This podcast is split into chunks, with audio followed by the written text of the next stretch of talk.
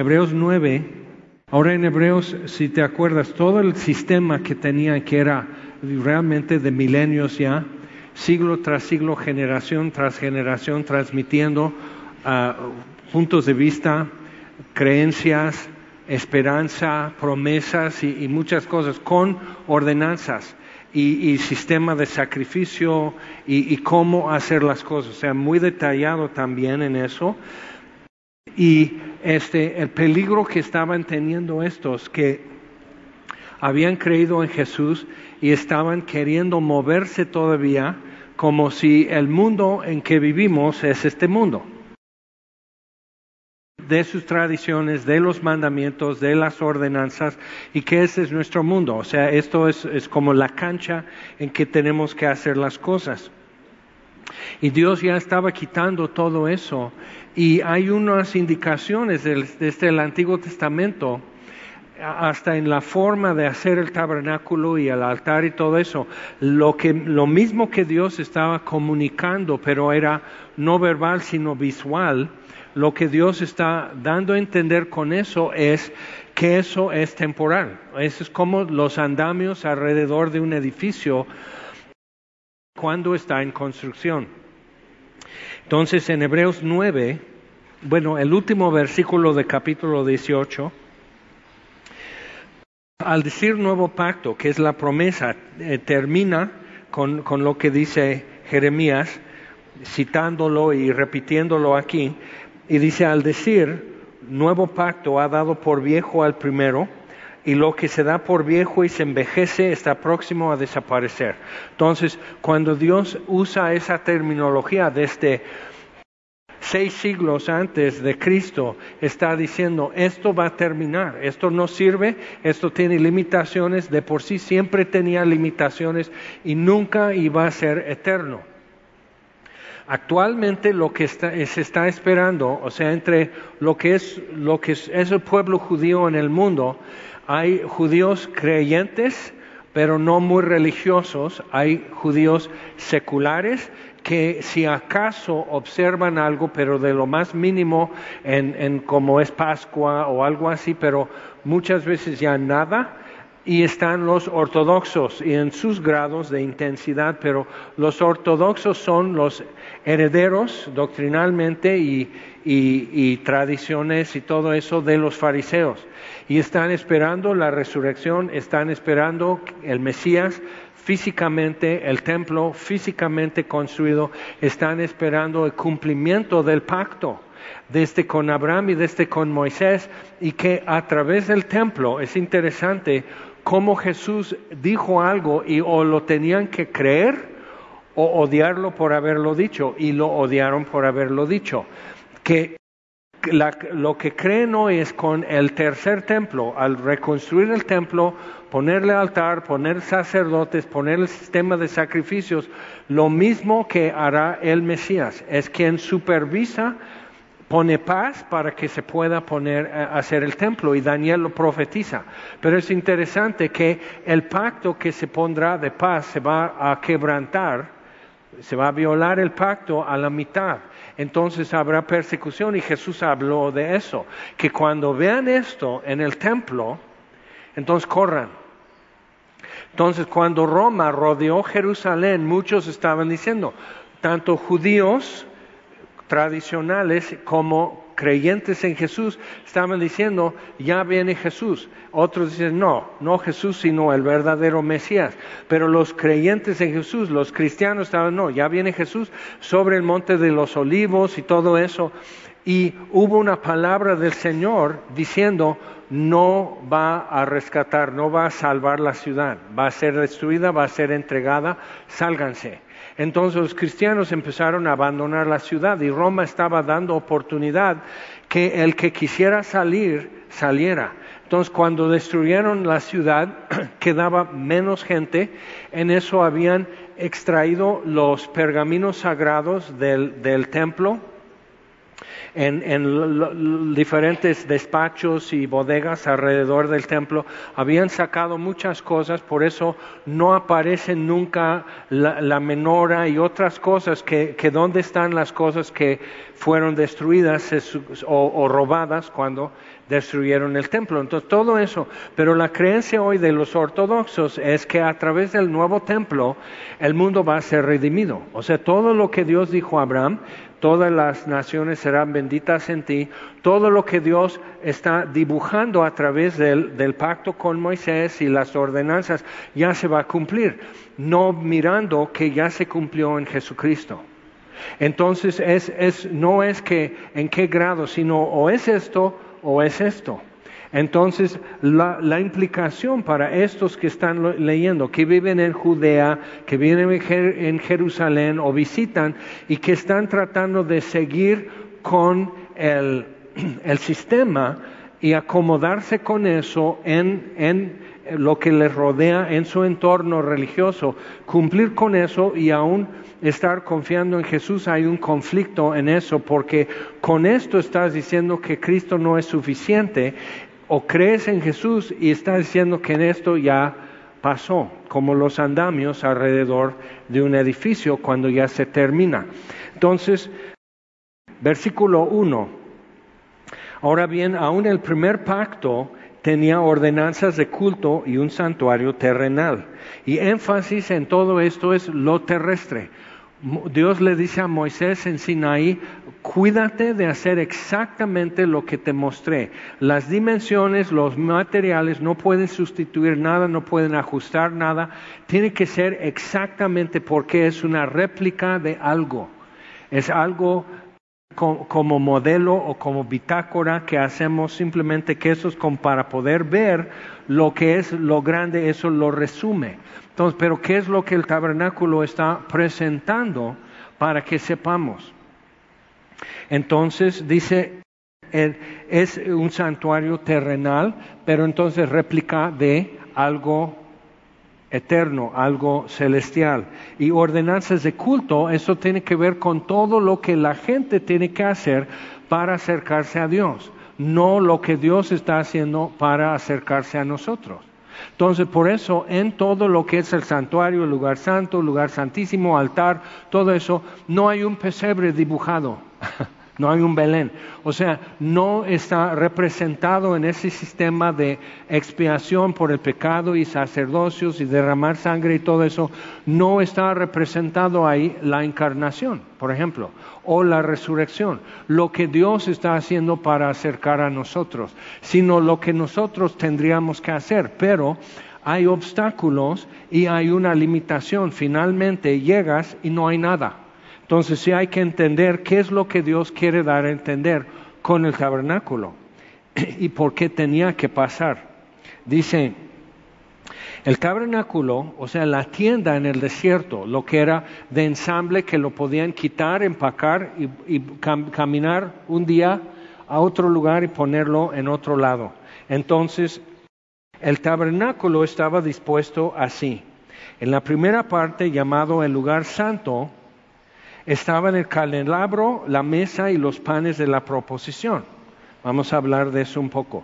Tras el segundo velo estaba la parte del tabernáculo llamada el lugar santísimo, el cual tenía un incensario de oro. Es interesante que no, el incensario estaba de este lado del velo, pero pertenece al lugar santísimo. Entonces Dios está dando a entender algo porque el incienso representa las oraciones y el altar es de oro, no es de sacrificio, no es de expiar pecado, pero, pero pertenece al lugar santísimo. Entonces, antes en Hebreos 4, cuando vimos eso, acerquémonos confiadamente al trono de la gracia para hallar este, misericordia, alcanzar el oportuno socorro. O sea, al, al, ver todo eso, o sea, acerquémonos confiadamente, pero pero eso quiere decir que esto ya tiene que ser quitado porque es un obstáculo tras otro y credenciales, identificación y no, no puedes pasar. Entonces eso ya se, se quitó. Ahora, dice, estaba en el candelabro, la mesa y los panes de la proposición. Eran doce, un pan enorme por cada una de las doce tribus de Israel. Eso es importante porque representa algo y más adelante va a decir qué es lo que todo esto representa. Tras el segundo velo estaba la parte del tabernáculo llamada el lugar santísimo, el cual tenía un incensario de oro, el arca del pacto cubierta de oro por todas partes, en la que estaba una urna de oro. Ahora no menciona la cortina, el velo en el templo, el tabernáculo, no lo menciona. Es importante ver eso porque eso es lo más temporal. ¿Okay? Y en capítulo 10 dice que el camino nuevo y vivo que Jesús nos abrió al lugar santísimo a través del velo, esto es la carne. Entonces la muerte física de Jesús no es un símbolo de resignación, sino es en efecto algo. Y cuando murió, fue rasgado de arriba abajo el velo, dejando abierto, literalmente abierto, el camino porque antes tendría que, hacerlo y solo un día en el año el sumo sacerdote tendría que acercarse con un tazón, con sangre de expiación, con un hisopo, necesita otra mano, con un hisopo, un ramo de hisopo para rociar así con sangre el propiciatorio y todavía con un incensario de oro. Entonces tiene que ir caminando y rodearse, envolverse en el humo del incienso. Entonces, pero llega a esto y está solo, nadie le va a ayudar. Entonces él tiene que poner el incensario, alzar la cortina y con eso está haciendo reverencia. Dios está haciendo que tú visualmente, físicamente estés siguiendo los pasos necesarios para acercarte al trono de la gracia. Entonces hace esto, entonces levanta la cortina se mete, deja caer la cortina, levanta el incensario, entonces sigue caminando y ya se acerca al arca del pacto y, y, sobre eso con el incienso lo rodea y luego empieza a salpicar así, rociar sangre sobre la tapa del arca, que es el propiciatorio.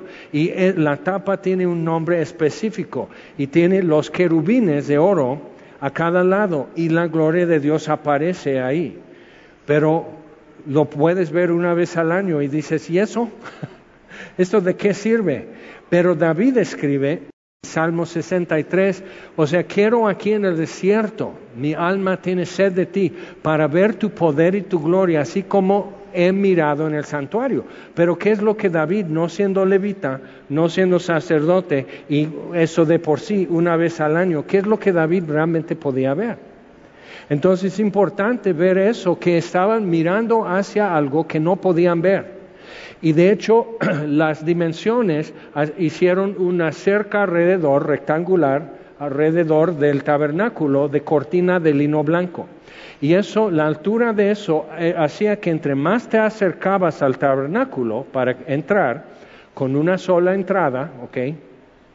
Entre todo, entre más te acercas, menos puedes ver. De lejos puedes ver la mitad del tabernáculo arriba. Te acercas y ya la cerca está así y no puedes ver nada, sino simplemente el humo subiendo del altar. Ok, entonces, y llegas y no puedes abrir. Tienes que dar toda la vuelta a entrar por este lado, lado oriente. Hay un detalle de eso que es importante. Entonces, el tabernáculo abre hacia el oriente para efectos de ilustración es el oriente. Entonces abre aquí, entonces tendrías que dar la vuelta, entrar en los atrios y después te, acercas y frente a ti está el altar de bronce. Y para un civil, por decir, uno de nosotros, es hasta ahí que puedes. Puedes llegar hasta el altar está ardiendo, entonces ni tocarlo, pero está ahí. Entonces preparan tu sacrificio, confiesas tu pecado, pones la mano encima de su cabeza, degollan el sacrificio, ya entonces lo preparan, lo ponen sobre el altar y arde. Y cuando ya está ardiendo y subiendo el humo, ahora es expiado tu pecado. Y ahora puedes tú orar mirando hacia algo que no puedes ver. Y eso es símbolo de algo, eso es una representación de algo que Dios quiere que entendamos y en todo lo que hacemos estamos confrontando esto. Ahora, entonces, dice dentro del arca una caja de madera de acacia, eh, este, que es guaje aquí en las Américas. Entonces es madera de guaje pero en el Medio Oriente es un tronco mucho más sustancioso y fuerte, pero entonces de tabla de guaje hacen eso. ¿Saben qué más hacen con, esa, con la madera de guaje? de ese árbol, este, la, pulpa de esa madera sirve para hacer, es excelente para hacer páginas de Biblias porque permite un papel muy delgado y que no se transparenta mucho aunque es delgado y puedes marcar tu Biblia y, no pasa la, bueno, espero, compra otro plumón. Este, que, o sea, muy delgado y muy fuerte el papel. Guaje. Pero aquí en las Américas cuando te dicen no te hagas guaje, entonces es porque los guajes, ay no, pues guachimole es muy rico platillo de la semilla del guaje y todo eso. Digo, sí, sí, sí, eso es otro día. Eso es, okay. Pero, pero viendo eso, o sea, con esa madera, entonces al revés. O sea, eso que no es cedro, no es caoba, no es madera de roble, sino una madera realmente corriente, corriosa, pero corriente, cubierto de oro. Y cuando es ya el arca de pacto en el Nuevo Testamento es Jesús. Entonces por fuera, sin hermosura para que lo deseemos. Entonces por fuera lo corrioso y corriente y por dentro el oro. ¿Ok? Entonces, cuando empiezas a ver que Dios está queriendo llamar nuestra atención, queriendo que nos fijemos en algo y que tratemos de entenderlo. Ahora, el problema que tenemos ahora en el siglo XXI es que es muy difícil poner atención. Es muy difícil sostener suficiente tiempo para captar algo, entenderlo y no olvidarlo en cinco minutos. Y eso que de por sí Santiago dice que con la palabra de Dios de por sí es difícil en aquellos tiempos que no tenían tablets y celulares y electrónica. O sea, imagínate que era difícil hace dos mil años y ahora, pero eso es lo que nos tocó. Entonces es denso, está cargadísimo de información, pero necesitamos descifrar todo eso, desempacarlo y entenderlo. Ok, entonces dice, ahí está dentro del, arca, dentro de esa caja, una urna de oro que contenía el maná. ¿Por qué maná? Pues porque solo durante 40 años y, y, terminó. Pero tenían que recordar algo de eso. Entonces Jesús dice en la tentación del desierto, para que sepáis, citando lo que Dios dijo a los israelitas, para que sepáis, Deuteronomio 8, que no solo de pan vivirá el hombre, sino de todo lo que Dios dice. Entonces, eso quedó en el arca como memorial de algo. Y dice, y la vara de Aarón que reverdeció, eso lo puedes leer en números, y las tablas del pacto, que son con los diez mandamientos, que el dedo de Dios escribió. No escribió el himno nacional, sino escribió las tablas de piedra. Entonces, pero en Colosenses 2 dice que en Cristo esas acusaciones, que los mandamientos vienen siendo acusaciones porque no las cumplimos. Entonces los mandamientos vienen siendo acusaciones. Todo lo que nos acusa fue clavado a la cruz cuando Él murió. Entonces, pero están ahí de memoria. Ahora, ¿por qué ya no aparece el arca? Dices, ¿por qué Indiana Jones? Una pregunta. Todos sabemos, ¿verdad?, que, que, llevaban el arca de pacto cuando iban a batalla los israelitas, ¿verdad? No. No, una vez y perdieron. y los filisteos se llevaron el arca, pero todos sabemos que llevaban el arca. no, el arca se queda así. Ahora, cuando salieron los levitas en tiempo del rey Josafat, salieron vestidos con su, su, vestimenta sacerdotal y los cantores del templo cantando alabanzas, no con el arca. Pero dices, eh, Indiana Jones es Hollywood, y otra vez te lo tomaste, así, con un vaso de agua y tragaste todo. Y perdieron porque ellos estaban pensando, estaban muy mal, muy corruptos y estaban perdiendo, y los filisteos estaban comiendo territorio y oprimiendo, y no podían y no podían, entonces pues vamos a llevar el arca. No consultan con Dios para saber qué hacer. David es el que cambió todo eso, consultaba siempre con Dios, pero no llevaban el arca, sino donde Dios quería que fuera el arca colocada.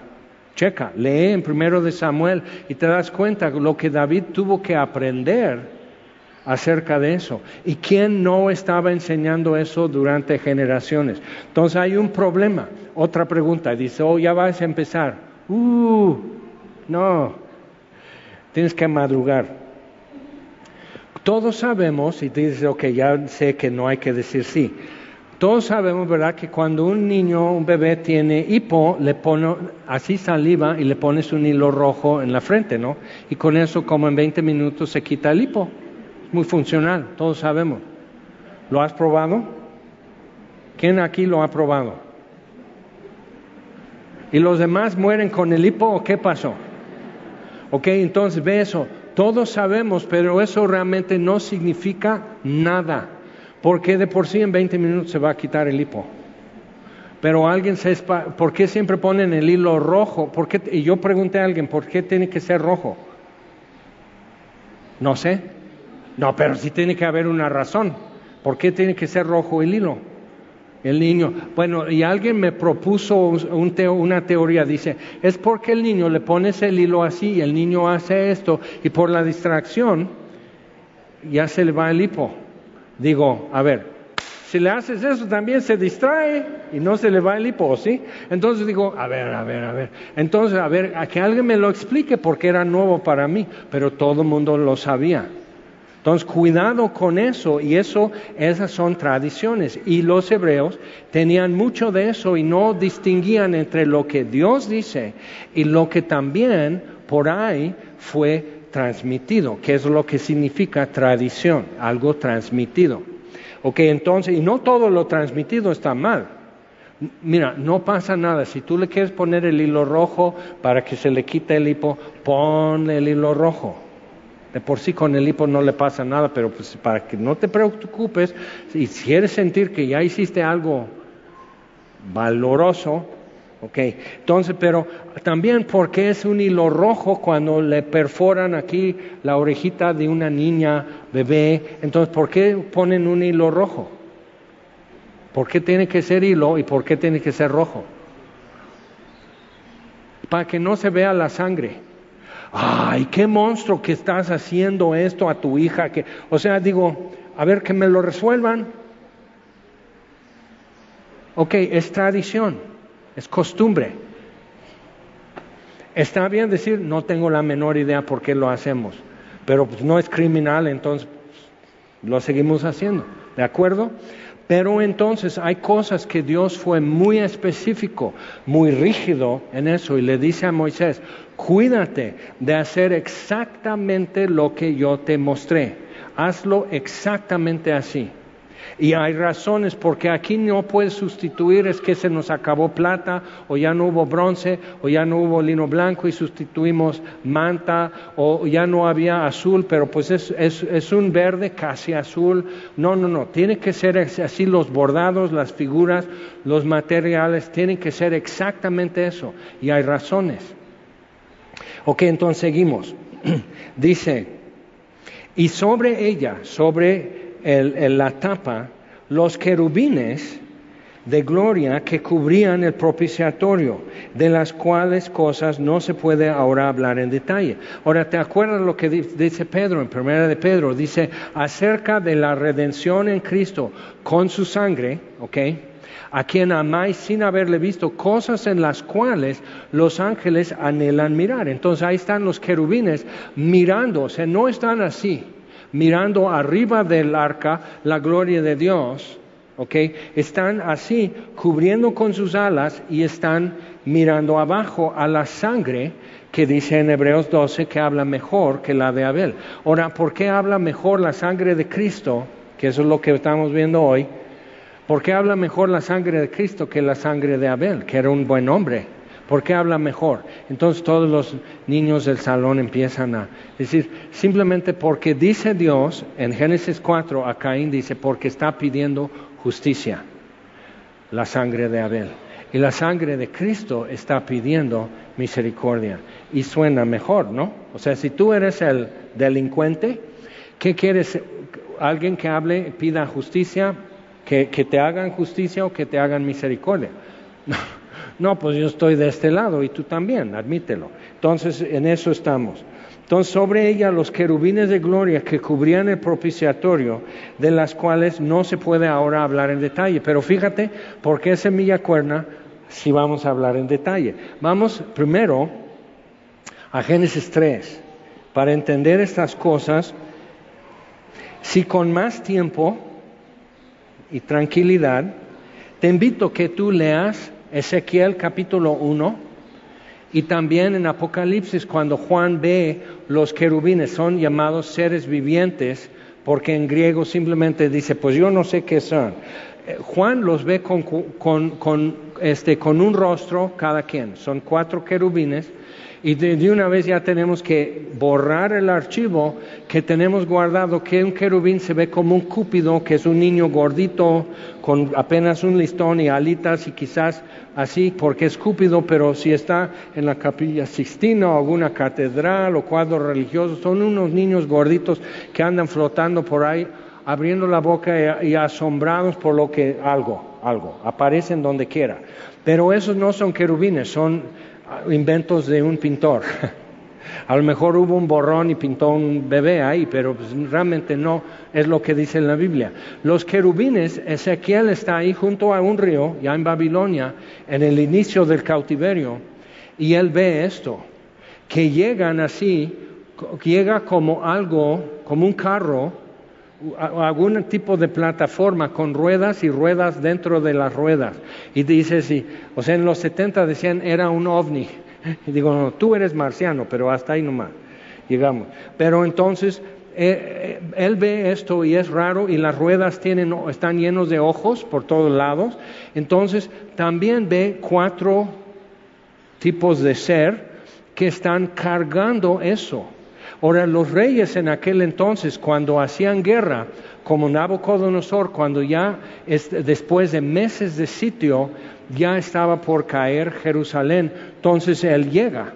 Entonces está el campamento de todo el ejército de Babilonia y cuando ya abren brecha y toman preso al rey de eh, Judea, Sedequías, y toman los príncipes y toda la gente importante de Jerusalén para hacerles juicio. Entonces llegan afuera de Jerusalén en la llanura, abajo, y ahí está el campamento. Entonces eso era para impresionarte de la enormidad del ejército. En medio de eso está un carro con ruedas y que lo traían así y sobre eso un trono y sentado Nabucodonosor para hacer juicio. Entonces Ezequiel ve algo así, un trono puesto sobre ese carro y no estés pensando que el papamóvil o algún carro alegórico en el desfile o algo así, sino es una plataforma con ruedas y le han improvisado un trono. Pero aquí vemos una cosa, la Biblia solo habla de un trono que Dios tiene. Lo llama un gran trono blanco en Apocalipsis 21, pero realmente es un solo trono y también lo llama el trono de la gracia. Entonces, Génesis 3 lo, que Ezequiel ve es eso, el trono de Dios y uno sentado que es como fuego él. Y, y Ezequiel no pudo permanecer en pie cuando ve esto. Y los cuatro querubines. Ahora, él puede ver porque se mueve el carro. O sea, viene así y están Bruno y los de estacionamiento haciendo así, luego le hacen aguas o algo, pero entonces él está viendo cómo eso es móvil y ve de todos lados los cuatro querubines y dice que tienen cuatro rostros. Un rostro que parece águila, otro que león, otro que es un becerro y otro que es hombre. Y Juan cuando lo ve en Apocalipsis, porque lo, va, lo ve estacionario y los cuatro querubines están, y él piensa que cada uno es importante. Juan es tan legítimo lo, lo que él escribe porque Jesús le dijo, escribe lo que ves y no lo trata de interpretar, simplemente escribe lo que ve. Entonces ve esos cuatro seres y uno tiene rostro de león, de águila, de hombre y de becerro. Pero es exactamente lo mismo, pero ahora está fijo en el cielo. Y eso sí es de ponernos a pensar, si Dios hace su trono en la tierra, ¿cómo será? Lo hizo alguna vez. Eso era móvil lo que él ve en Ezequiel. Pero cuando ya establece su trono, no en los cielos, sino en la tierra, ¿cómo será? Bueno, Isaías y mucho en la Biblia habla de cómo será.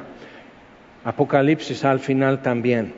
Entonces, Génesis 3, y vamos a ver en versículo 22, al final, Dios ya les confronta, les consuela con una promesa, les cubre su vergüenza en esos momentos de silencio, cuando todo el universo es una enorme canción y todo es armonía y los planetas, no sé si has tenido la oportunidad de que alguien pudo como hacer aparatos que interpretaran las frecuencias que emiten diferentes planetas del sistema solar y, y que lo traducen y son acordes y es, o sea, de muchas notas y es tremendo. O sea, dice, ok, entonces hay una canción celestial de los cuerpos celestes. Aparte los ángeles que dice en Job que gritaron de gozo y cantaron en la creación. Entonces, todo esto está sucediendo y Adán y Eva comen el fruto y hay un silencio. Pierden la señal. Y en lugar de eso hay discordia. Y se sienten vulnerables y desnudos y se esconden cuando escuchan la voz de Dios, que eso ya es para nosotros nuestra configuración natural. Génesis 3:22, entonces imagina eso y Dios les cubre, pero checa, no les hace eso, no hay una ceremonia, no hay una ordenanza de volver a hacer vestiduras de pieles de animal cada vez que se desgastan o cada mes o cada año, sino una sola vez Dios les cubre su desnudez derramando sangre. Es importante ver eso porque Dios está volviendo en toda la Biblia, desde Génesis, Dios vuelve sobre ciertos renglones. Entonces vuelve sobre derramamiento de sangre, vuelve sobre una misma promesa, una misma esperanza, vuelve sobre la distancia y la orientación para volvernos a Dios, qué hacer y por qué hacerlo. Tan pronto como capítulo 4 de Génesis vemos a Caín y Abel sabiendo, eso es tradición, transmitir algo. Caín y Abel sabían lo que tenían que traer a Dios y dónde lo traían. Vamos a ver. Entonces Génesis 3, 22, y dijo Jehová, Dios, he aquí el hombre es como uno de nosotros, sabiendo el bien y el mal. cuando dice uno de nosotros, ¿de quién está hablando? Pues es la Trinidad. Ahora pues que no alargue su mano y tome también del árbol de la vida y coma y viva para siempre. Y lo que Satanás quiere es esto, de los dos, saber todo esto, escoger el mal y luego vivir para siempre, que nada me pare, que nada nos detenga. Entonces vemos eso y Dios está interrumpiendo esto en Adán y Eva y es una gracia de su parte, es un regalo. No vivir atrapado en el pecado, poder salir de ahí y esperar juicio.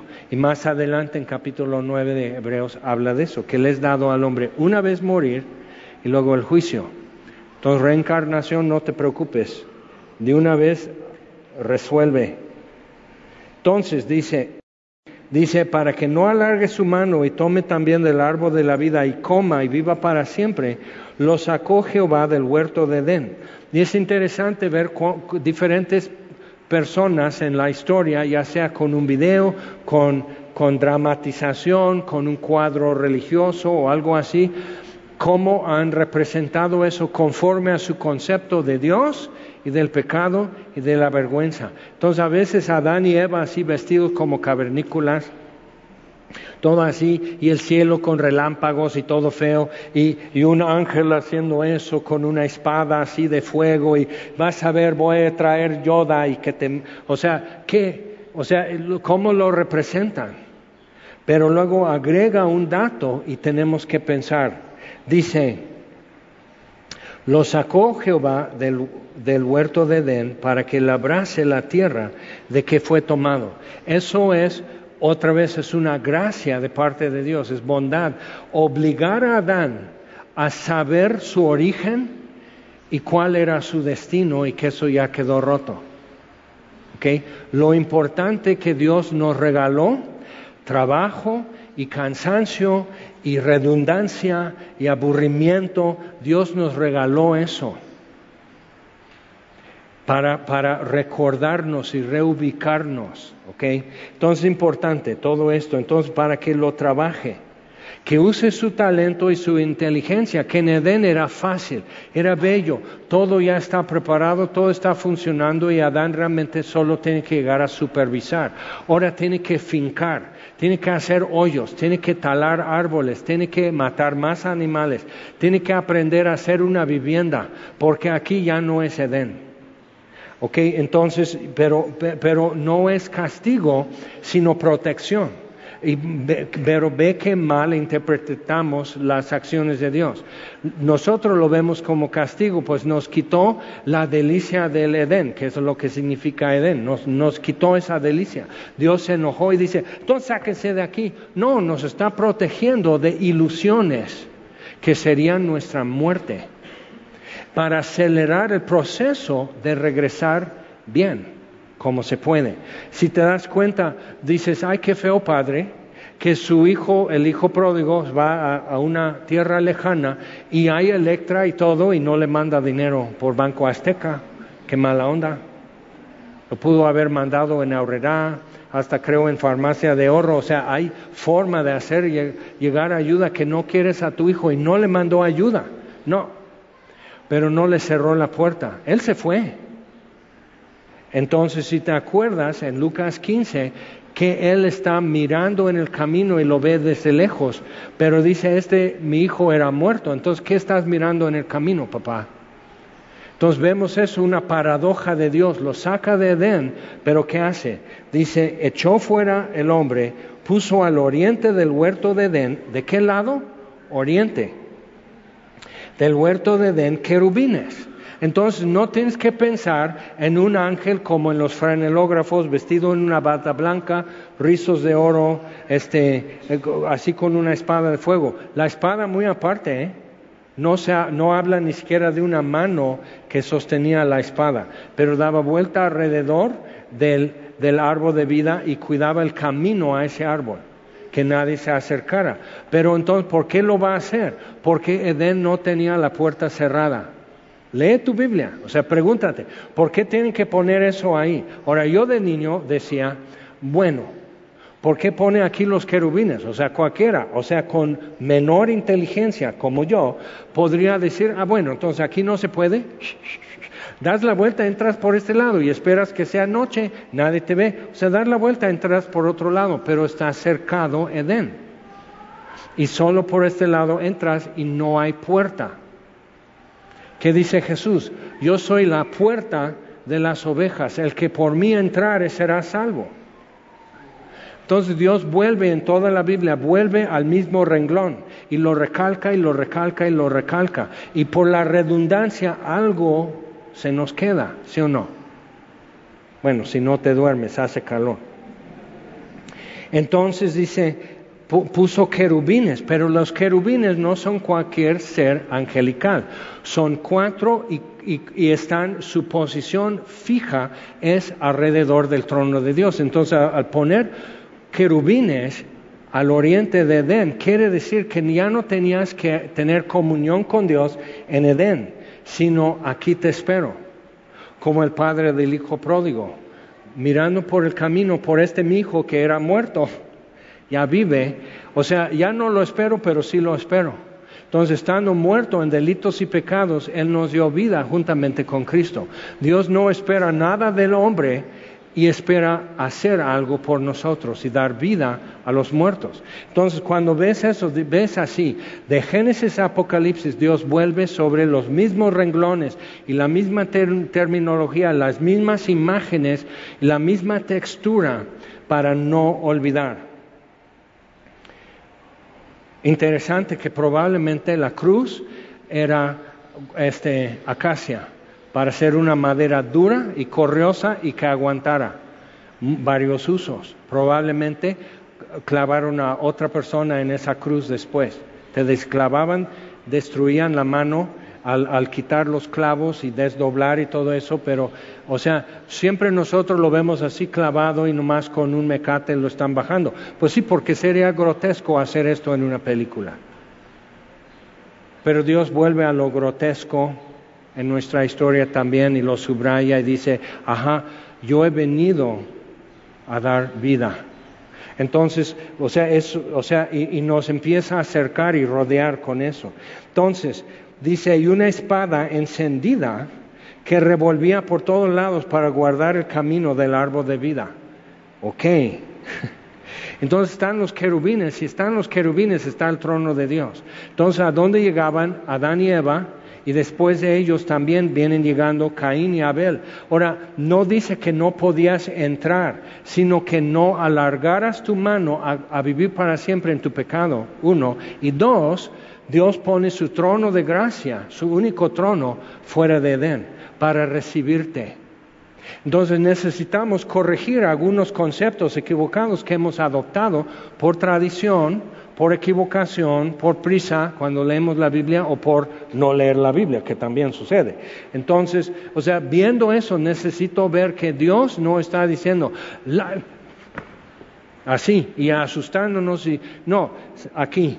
Ahora ponte a hacer esto, Adán. Necesitas saberlo, necesitas saber quién eres, Adán, y cómo es. Cuando aguantas trabajo, cuando aguantas cansancio, aprendes algo acerca de ti mismo. ¿Quién aquí no se desveló cuando ya empezó a tener bebés? Y aprendes algo acerca de ti. Y de qué eres capaz de producir también. Dices, John, o sea, este no es mi hijo, es tu hijo. Mira lo que hizo tu hijo siempre cuando hace algo. Y cuando ya sacó puros dieces en, en quinto de primaria, dice, mi hijo es bien inteligente. Entonces, pero viendo eso, Dios, lo que él pretendía y lo que el pecado interrumpe, Dios no tropieza con eso.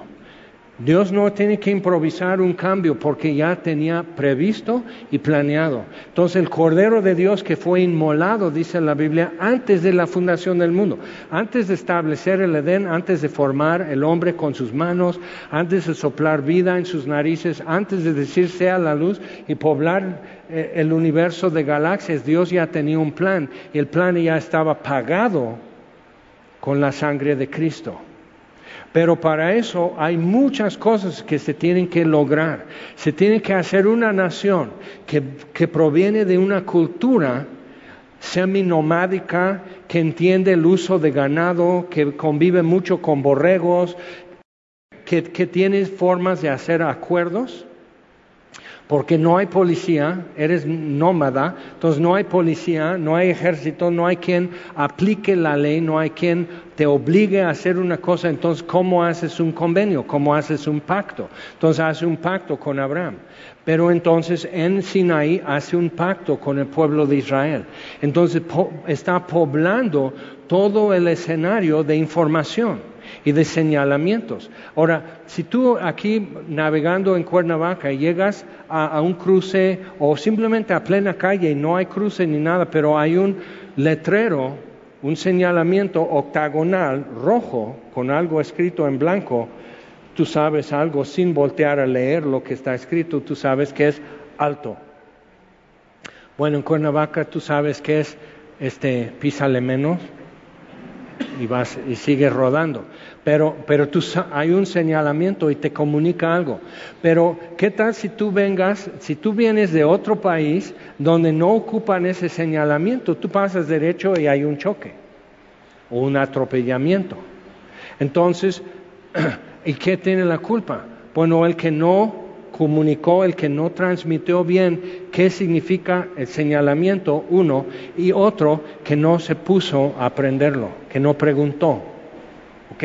Entonces llegamos nosotros, no del pueblo de Israel, no con milenios de tradición bien transmitido, no bien transmitido, esperando algunos muy religiosos judíos hoy todavía el tercer templo que lo van a tener, pero no va a ser Jesucristo, el Hijo de David, quien lo va a hacer y, esperan un descendiente de David que sea justo, que lo haga. Pero Daniel dice que no va a ser quien ellos pensaban. Ok, entonces, y es el hijo de perdición, la Biblia lo llama así. Entonces, cuando estamos viendo eso, están las señales así. Jesús dice, cuando vean esto en el templo, que dijo Daniel. Y Mateo dice que el lector entienda, o sea, es una invitación a leer más tu Biblia. Vuelve a leer Daniel y encuentra lo que Daniel dijo. Entonces, cuando tú veas esto en el templo, lo que dice Daniel, corre, salte de la ciudad. No es lo que tú pensabas ver en Jerusalén. Entonces, todo eso. Y realmente donde estamos en señalamientos, ves que tú puedes estar en la Ciudad de México y quieres llegar a Terminal 2 del aeropuerto que nadie quiere, pero está así de gente. Entonces, tú vas llegando y va diciendo Terminal 1, Terminal 2, y vas cambiando de carril y luego cambias para acá y haces esto y aceleras y otro te quiere ganar, pero poco a poco tú vas acercándote y los señalamientos empiezan a dirigirte y definir mejor qué vas a hacer. Llega el momento que ya te está diciendo así, aquí es y pasa un avión encima, dice, sí, voy a seguir ahora el avión. Entonces, y en eso estamos, que ya casi no hay un señalamiento que falte para ya estar ahí donde todo va a aterrizar. Entonces sí conviene que entendamos lo que es desde el principio. Y mira lo que pasa. Entonces Dios colocó y Abel y Caín sabían qué hacer y qué significa un altar y qué es lo que traemos a Dios. Y, Caín se enoja con Dios después de matar a su hermano y se va donde no tenga que, que toparse con esto con familiares que también vienen, o sea, creciendo la descendencia de Adán y Eva. Y aquí vienes cada año a ofrecer las primicias, aquí vienes para esto, y todos mirando feo a Caín. No sé si tú has sido esa persona en tu familia, pero siente feo. Entonces él dice, pues yo, no, yo voy a hacer y hace una ciudad, que es otra vez, es una zona de, que, podemos traficar, vivir, hacer comercio, hacer fiestas, vivir y convivir. Y, aquí estamos y si nos rodean estamos protegidos. Entonces hace como una alternativa al huerto de Edén y es una ciudad. Y típico humano pone el nombre de su hijo a la ciudad lo mejor que he podido producir y este va a ser diferente que todos aquellos. Ahora lo que es vivir en ciudades, ¿qué tal? Entonces, o sea, necesitamos ver eso y no son moralejas, simplemente es ver nuestra historia, observa, observa, interpreta, observa, interpreta y empiezas a sacar conclusiones. Entonces Dios pone su trono fuera de Edén a la entrada. Pero lo que pasa es que tú y yo tenemos que llegar al punto que Dios hace para encuentro y no queremos. Isaías 53, todos nosotros nos descarriamos. ¿Ok? Entonces, como que Dios dice es aquí y nosotros decimos, ¿por qué? No. Y decidimos otro camino. Entonces, ¿qué hacer con eso? Dios no va a decir, ay, perdón, perdón, ¿verdad? Aquí hay mucho sol o aquí sopla mucho viento o algo mejor. Yo lo muevo a donde van ustedes. Dios dice, hay unos vidrios, ahí te deviso, acá te espero. El hijo pródigo se va, pero cuando Dios llegó a Adén, Jesús lo repite siglos y milenios después, el Hijo del Hombre ha venido para buscar y a salvar lo que se había perdido. Entonces Dios viene a Edén sabiendo muy bien lo que había pasado con Adán y Eva, viene a Edén a, Edén a decir, ¿dónde estás? No porque no lo encuentre, sino porque Adán no sabe contestar. Y hasta ahí hemos llegado nosotros en nuestra vida también. No sabemos contestar. Si Él te dice, ¿qué tienes? Estoy enojado y eso por envidia y eso por, por mal agradecido contigo, Dios. O sea, empiezas ya a quitar las capas de ¿qué, dónde estás. Pues en amargura, por envidia, por falta de gratitud, por ser como soy. Y volvemos a esto. Pero ya, sin todas las pretensiones y todos los pretextos, estoy ante Dios como soy. Y Dios está ante mí como es. Pero ¿cómo vamos a resolver? ¿Qué sigue? Ok, entonces, esto está, vamos a, a volver a Hebreos 9. Y dice otra vez versículo 6, Y así dispuestas estas cosas, en la primera parte del tabernáculo entran los sacerdotes continuamente para cumplir los oficios de culto. Pero en la segunda parte, solo el sumo sacerdote una vez al año, no sin sangre, o sea, eso era el propósito, era entrar solo con sangre y solo una vez al año. Otra vez Dios está limitando, está diciendo, fíjate bien en eso, si lo hiciera todos los días, ¿ok? Como el cordero vespertino, que como cualquier día se está ofreciendo a las 3 de la tarde y resulta que el sacerdote que le tocó en su turno quemar el cordero en el altar y luego entrar y quemar incienso en el lugar santo frente a la cortina del velo, y hay un temblor y es rasgado el velo. Por eso pueden saber que a las tres. Y que Jesús en ese instante murió, el mismo instante que tembló y fue rasgado el velo. Y tú puedes decir, bueno, es coincidencia. Y es coincidencia que tú estés aquí. claro, claro. No, no lo voy a discutir. Ok, entonces dice, está con esto, no sin sangre,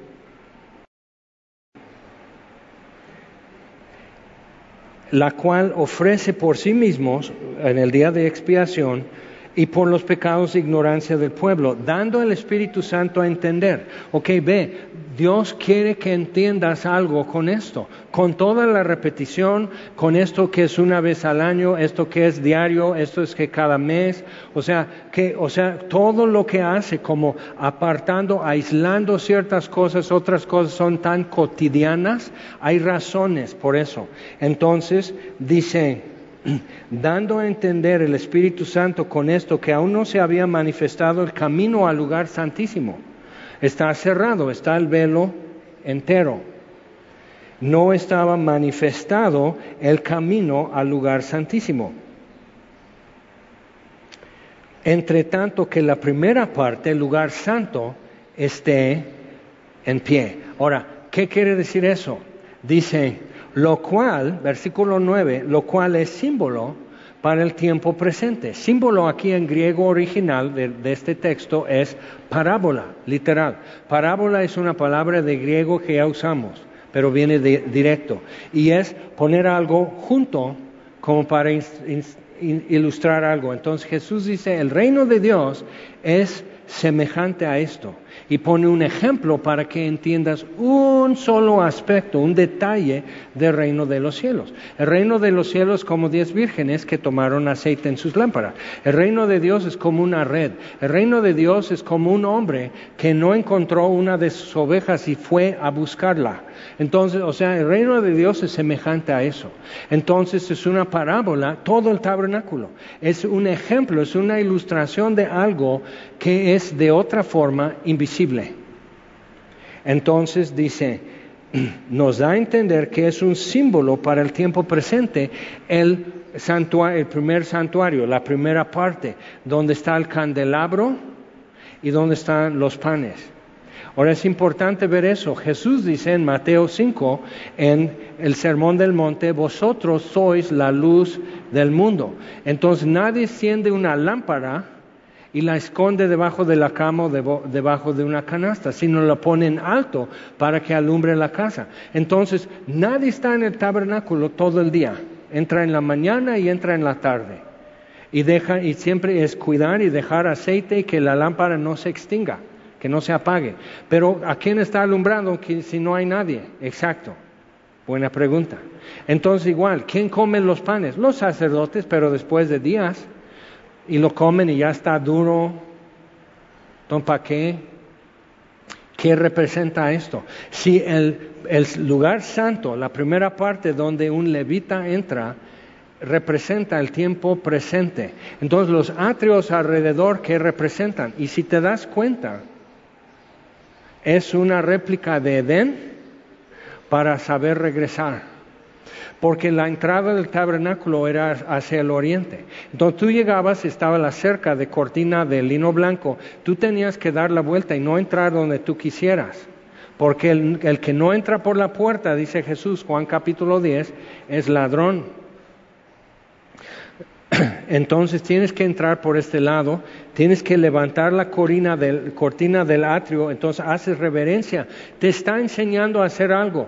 Nunca has visto el padre en una boda en YouTube y el novio está crudo, eh, está así, está mal, pobrecito, pero ya se va a casar y ya no lo tengo que cuidar yo. Entonces no sabe ni santiguarse y el padre le agarra la mano y con el puño y en la boca. O sea, o sea, dice, y este va a ser marido de esta pobre niña y luego va a ser padre de familia. Qué horror. Entonces, si el padrecito con así de paciencia, pues le enseña por fin que aprendas a santiguarte. Y nosotros, sí, por eso yo, me, yo fui, yo me salí. Pero piensa en eso, o sea, Dios está obligándoles a repetirlo tantas veces que ya es un reflejo, que ya saben en cierto número de pasos, como aquí en Casa Semilla, bajo la escalera y, por estatura me pega así la cabeza. Entonces yo voy a decir, o sea, ya sé hacer esto y ya no me pego. Aprendes, Méndez. Entonces ve esto y Dios lo deja generaciones para que ya quede claro. Y aún así, porque son cosas de otra forma invisibles, qué difícil es para nosotros. Entonces llegan del Calvario el día que Jesús murió y, ven en todas las puertas de las calles de Jerusalén una cruz de sangre que persignaron todas las puertas de Jerusalén, cada familia en su vivienda, y están llegando con eso. Y para mucha gente, por eso cuando Pedro predicó en el día de Pentecostés, tres mil hombres creyeron. O sea, ya, la información empieza a, cuajarse y ya empieza a alinearse y los datos y ya no es una sopa de letras, sino ya es información que entiendo y empiezan y cortados hasta el corazón dicen, ¿qué hay que hacer? Y un día tú y yo igual tenemos que llegar a eso, decir, entonces, ¿qué hay que hacer? y ya todos tus argumentos y tus pretensiones y lo que eran mis intenciones y todo eso ya no sirven, nomás dices, ya no voy a discutir nada, ¿qué hay que hacer? ¿Qué puedo hacer? Tú dime. Y es importante haber llegado a eso nosotros, porque Dios tiene algo que decirnos. Entonces, dice, versículo 11, pero ya estando presente Cristo, sumo sacerdote de los bienes venideros, por el más amplio y más perfecto tabernáculo, no hecho de manos, es decir, no de esta creación, no por sangre de machos cabríos ni de becerros, como aquellos sumos sacerdotes, sino por su propia sangre. Entonces, no es que pues vamos a improvisar algo más permanente. ¿Te acuerdas de la samaritana que Jesús dice, el que bebe del agua que yo le daré nunca tendrá sed? Ella dice, no, pues fabuloso, dame esa agua para que no vuelva yo al pozo. Y me imagino a Jesús diciendo, ah, vale la pena. A ver, le aclaro. Entonces le explico y ella tiene una revolución en su cabeza. ¿Entiende? Él es el que hemos esperado. Entonces, cuando eso está sucediendo, déjalo en paz. Tiene una revolución en su cabeza, déjalo procesarlo, déjalo entenderlo, porque su mundo se está volteando. Entonces, todo eso pasando y no es que Dios esté improvisando algo más permanente, sino de hecho, un detalle, simplemente cuando lees tu Biblia mucho y cuando lo lees repetidas veces y cuando te detienes a preguntar así, a para fastidiar con tus preguntas. Y fíjate, a Dios no le fastidia. Pero preguntas y preguntas y te quedas y lo anotas y sigues masticándolo. ¿Por qué en el propiciatorio, en el arca del pacto, solo hay dos querubines, si son cuatro? Es precisamente para enfatizar que todo el tabernáculo está como en papel, es como mirar un mapa. Es, es, dos dimensiones nada más. No ves cuatro porque no puedes ver, o sea, es lineal. Tú estás aquí caminando hacia el velo, el velo de repente ya está partido y puedes pasar y entras y ves esto, pero todo esto ya está pasando. Y cuando fue destruido Jerusalén, todo esto fue perdido, fundido, robado o quedó enterrado. Indiana Jones no salvó el arca, quién sabe dónde quedó. Entonces, o sea, viendo eso, o sea, subraya que es temporal, que es un mapa. Cuando ya llegas al lugar, guardas o tiras el mapa, porque ya memorizaste, ya aprendiste a llegar.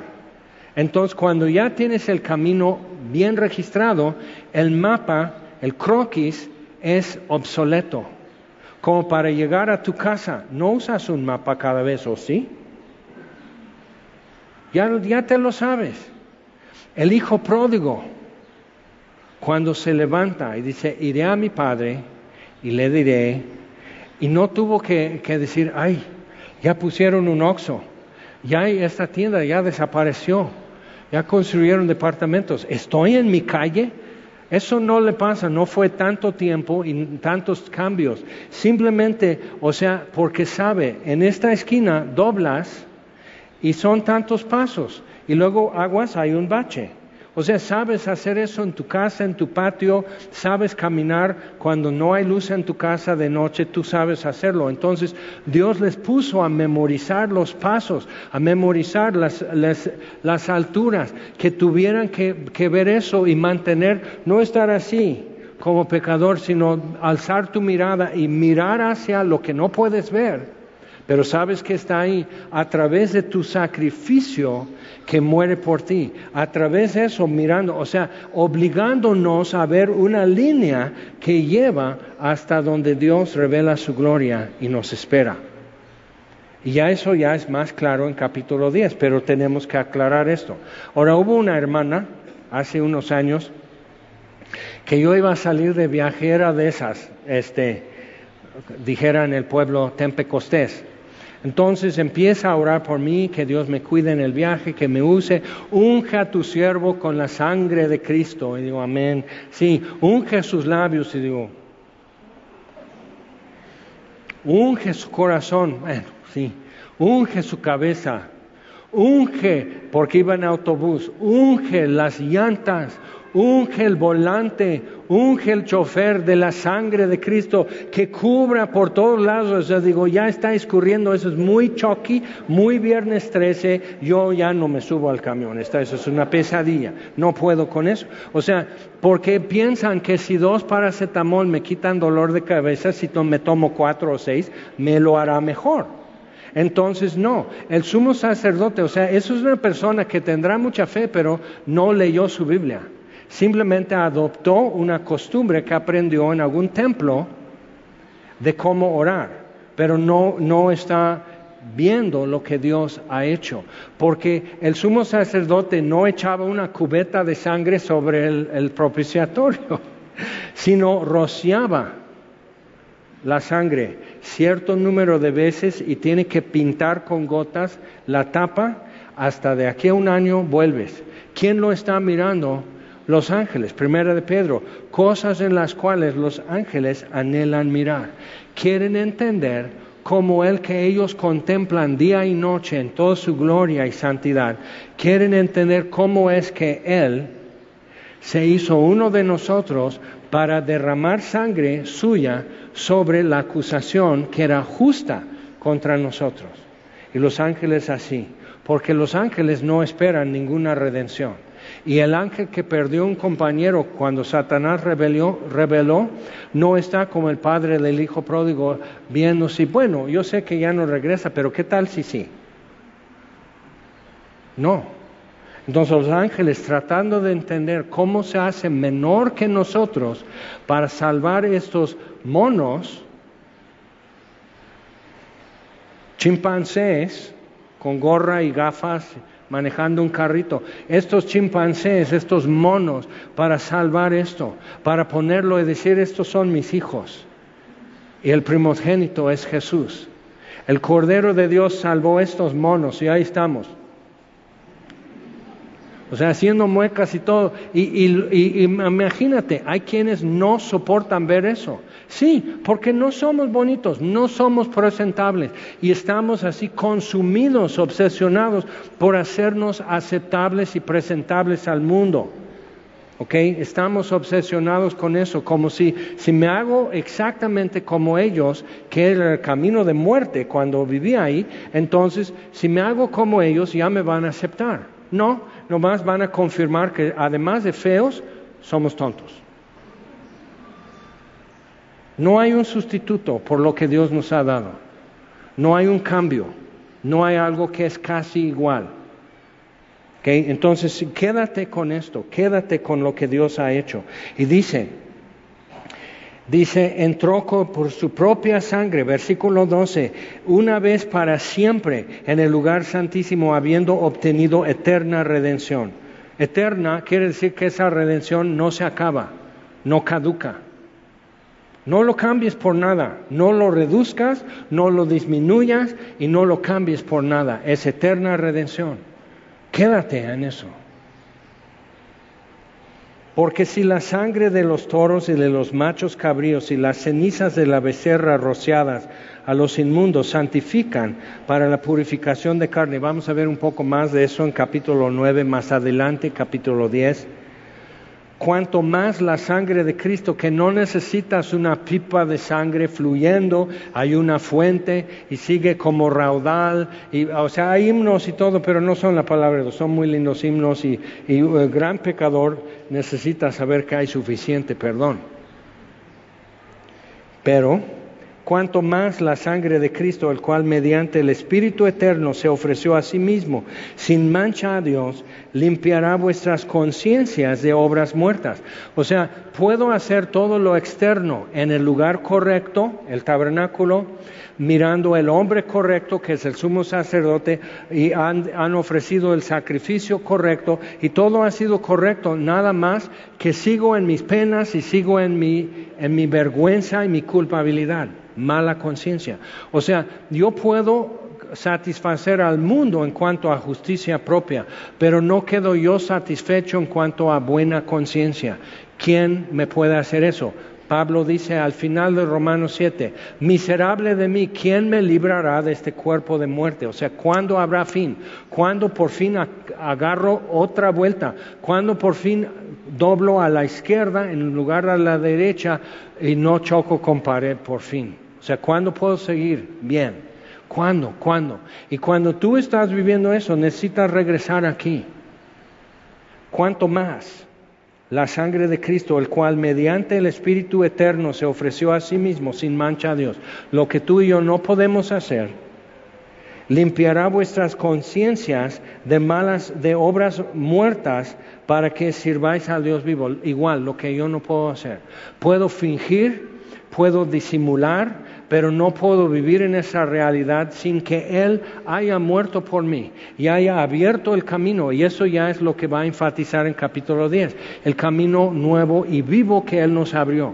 Entonces está básicamente en capítulo 10, va a decir entonces, ¿por qué están aquí? Síguele, sigue la raya hasta llegar. Entonces en todo este mapa nos ayuda a ubicarnos.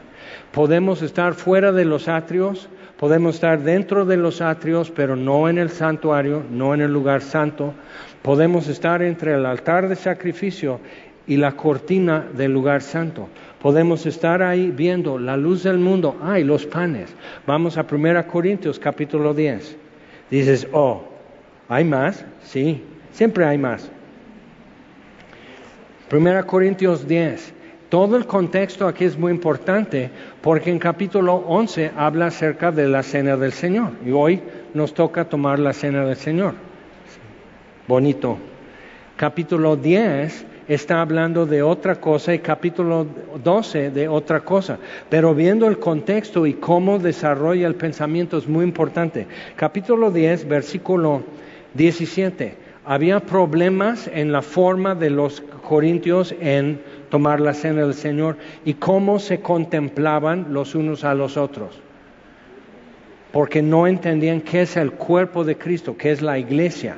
Entonces, versículo 17, siendo uno solo el pan, nosotros con ser muchos somos un cuerpo, pues todos participamos de aquel mismo pan. Entonces, siendo muchos, somos un cuerpo, somos un solo pan. ¿Ok? Entonces, ¿te acuerdas? Son doce panes aquí. una representando cada una de las doce tribus, pero ahora es un solo pan. Ahora vamos a capítulo 11, versículo 27, y muchas veces leyendo eso te sientes un poco como que se te va el aire, a lo mejor tienes COVID otra vez, pero, pero algunos dicen, ay, pues quién sabe, otra vez, cuánto más la sangre de Cristo ya ofrecida una vez por siempre, que obtuvo eterna redención, cuánto más la sangre de Cristo limpiará vuestras conciencias de obras muertas para que sirvamos al Dios vivo. ¿Ok? Entonces, esa es la respuesta a mi culpabilidad.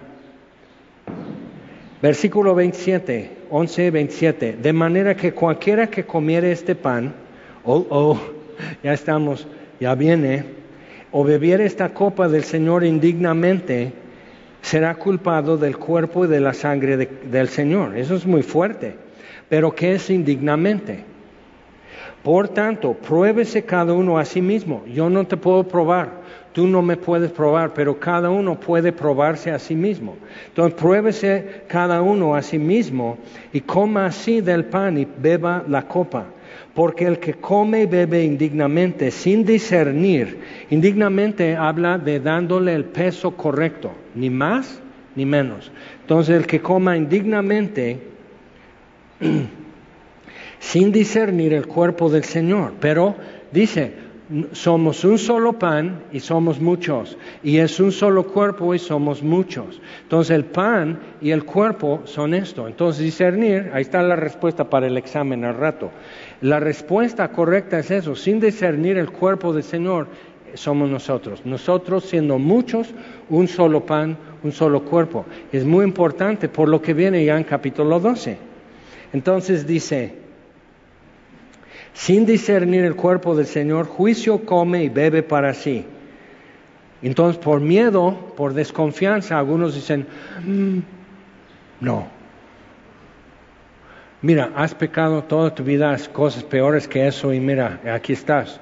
O sea, muchos otra vez le estás dando más peso o menos peso, pero es darle el peso correcto a tu acción y lo que entiendes. Pero lo más importante es poder entender. Entonces dice, Juicio come y bebe para sí, por lo cual hay muchos enfermos y debilitados. Checa eso, ahí te lo dejo de tarea. Muchos enfermos y debilitados entre vosotros y muchos duermen y no de sueño. Yo les duermo, no tu pecado, soy yo. Entonces, si pues nos examinásemos a nosotros mismos, no seríamos juzgados. de tú sea, chécate tú, otra vez, aquí ya tenemos el mapa, ya tenemos al altar, ya tenemos el Cordero de Dios, ya tenemos la sangre rociada, ya tenemos el velo rasgado, partido, para poder entrar. O sea, ya tenemos todo y solo hay que medir mis pasos y llegar. O sea, eso es lo que, eso es lo que falta y eso es lo que tienes que cerrar hoy, si no lo has hecho. Entonces, mas siendo juzgados somos castigados por el Señor para que no seamos condenados con el mundo. Aun si pasas juicio de Dios, es para no estar condenado con el mundo. Entonces no te agüites, pero sí, enderezate. ¿Ok? Eso sí.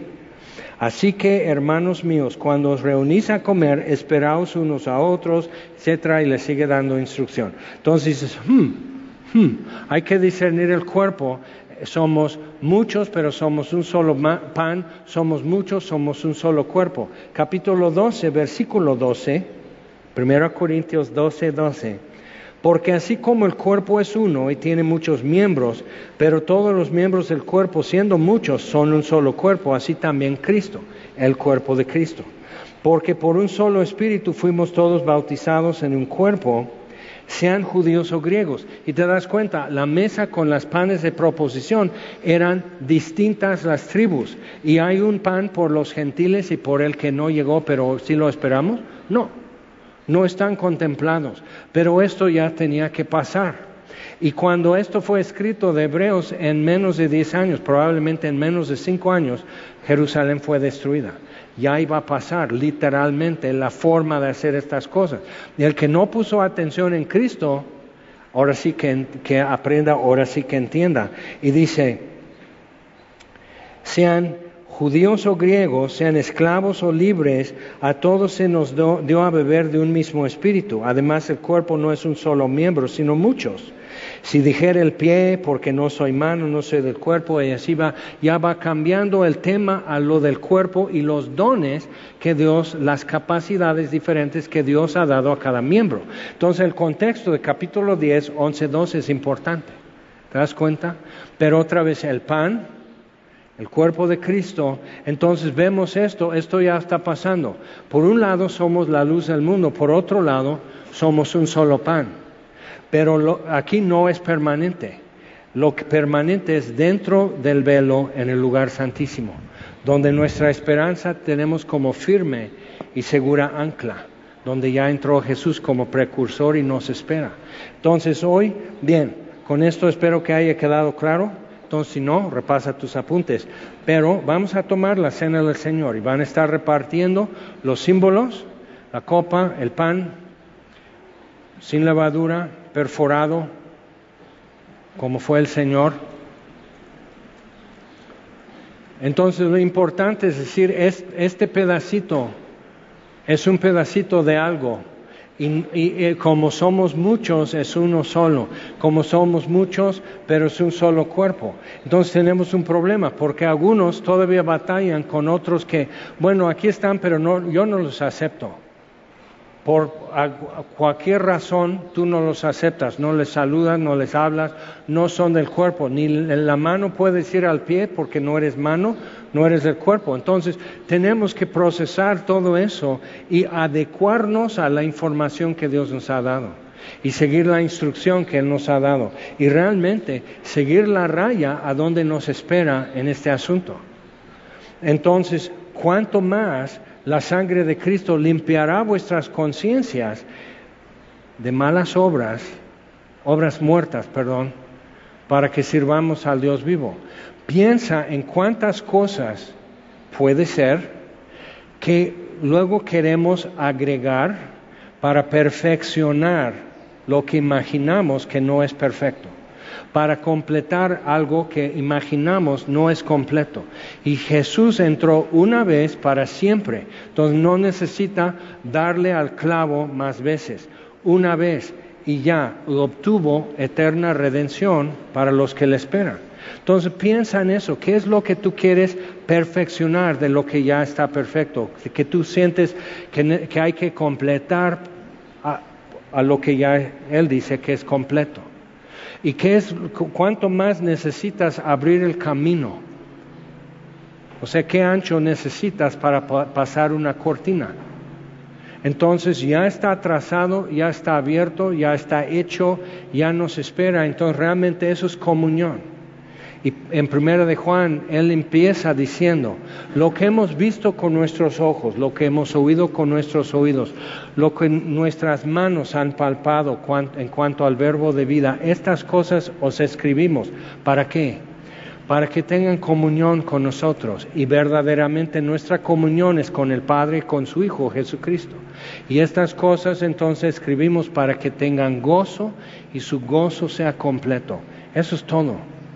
Entonces vamos a orar y que realmente que puedas decir sí, mi gozo es completo.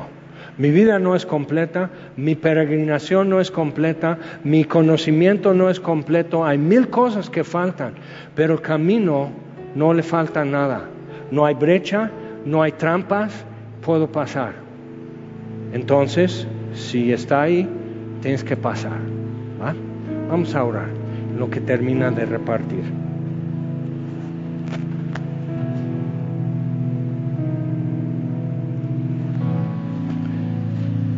Y Dios, así como estamos en, en barro que tú formaste y todo lo que hay en nosotros que es bueno, que, que tiene peso eterno, es porque lo colocaste tú. Y te damos gracias. Y Señor, si algo hemos podido entender, si hemos podido entender y ver ya con nuestros ojos cómo está el camino, porque Jesús dijo, Él es el camino y la verdad y la vida, entonces lo dejó tan claro y tan trazado y tan visible. Entonces, Señor, ¿qué es lo que hay que hacer? pues nadie puede venir al Padre sino por mí. Entonces todo el objetivo, toda la meta que tú tienes es que podamos acercarnos, que podamos volver. Y te damos gracias por eso, Señor. Ya no existe Edén. Y un día ya no existió el templo en Jerusalén. Y un día cielo y tierra pasarán. Y hay una ciudad que tiene doce entradas, por todos lados pueden entrar. Y en medio de la ciudad un río de agua cristalina, y a cada lado del río, no un árbol, sino toda una pradera llena de árboles, que cada mes da su fruto y sus hojas son para la sanidad de las naciones. No habrá llanto, ni dolor, ni muerte, y las primeras cosas ya pasaron. Y ese día puede ser mañana o puede ser en 500 años más. Pero el camino ya está trazado y está abierto y tú me esperas. Y todos los días me esperas. Y te doy gracias, Señor.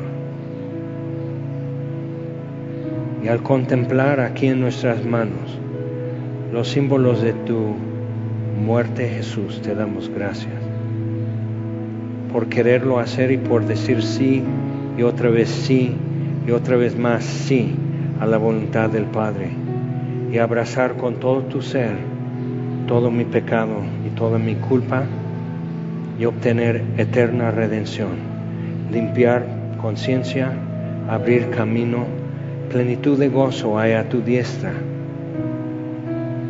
Y te damos gracias, Señor. Tómanos de la mano, Señor, y guíanos en tus caminos. Háblanos en esta semana. Vuélvenos sobre esto y vuélvenos y vuélvenos. Y no quites el dedo del renglón hasta que esto sea tan nuestro que ya hemos memorizado el camino y la verdad y la vida. Y lo tenemos y es Jesús. Te damos gracias pidiéndotelo en el nombre de Jesús. Amén. Vamos a tomar.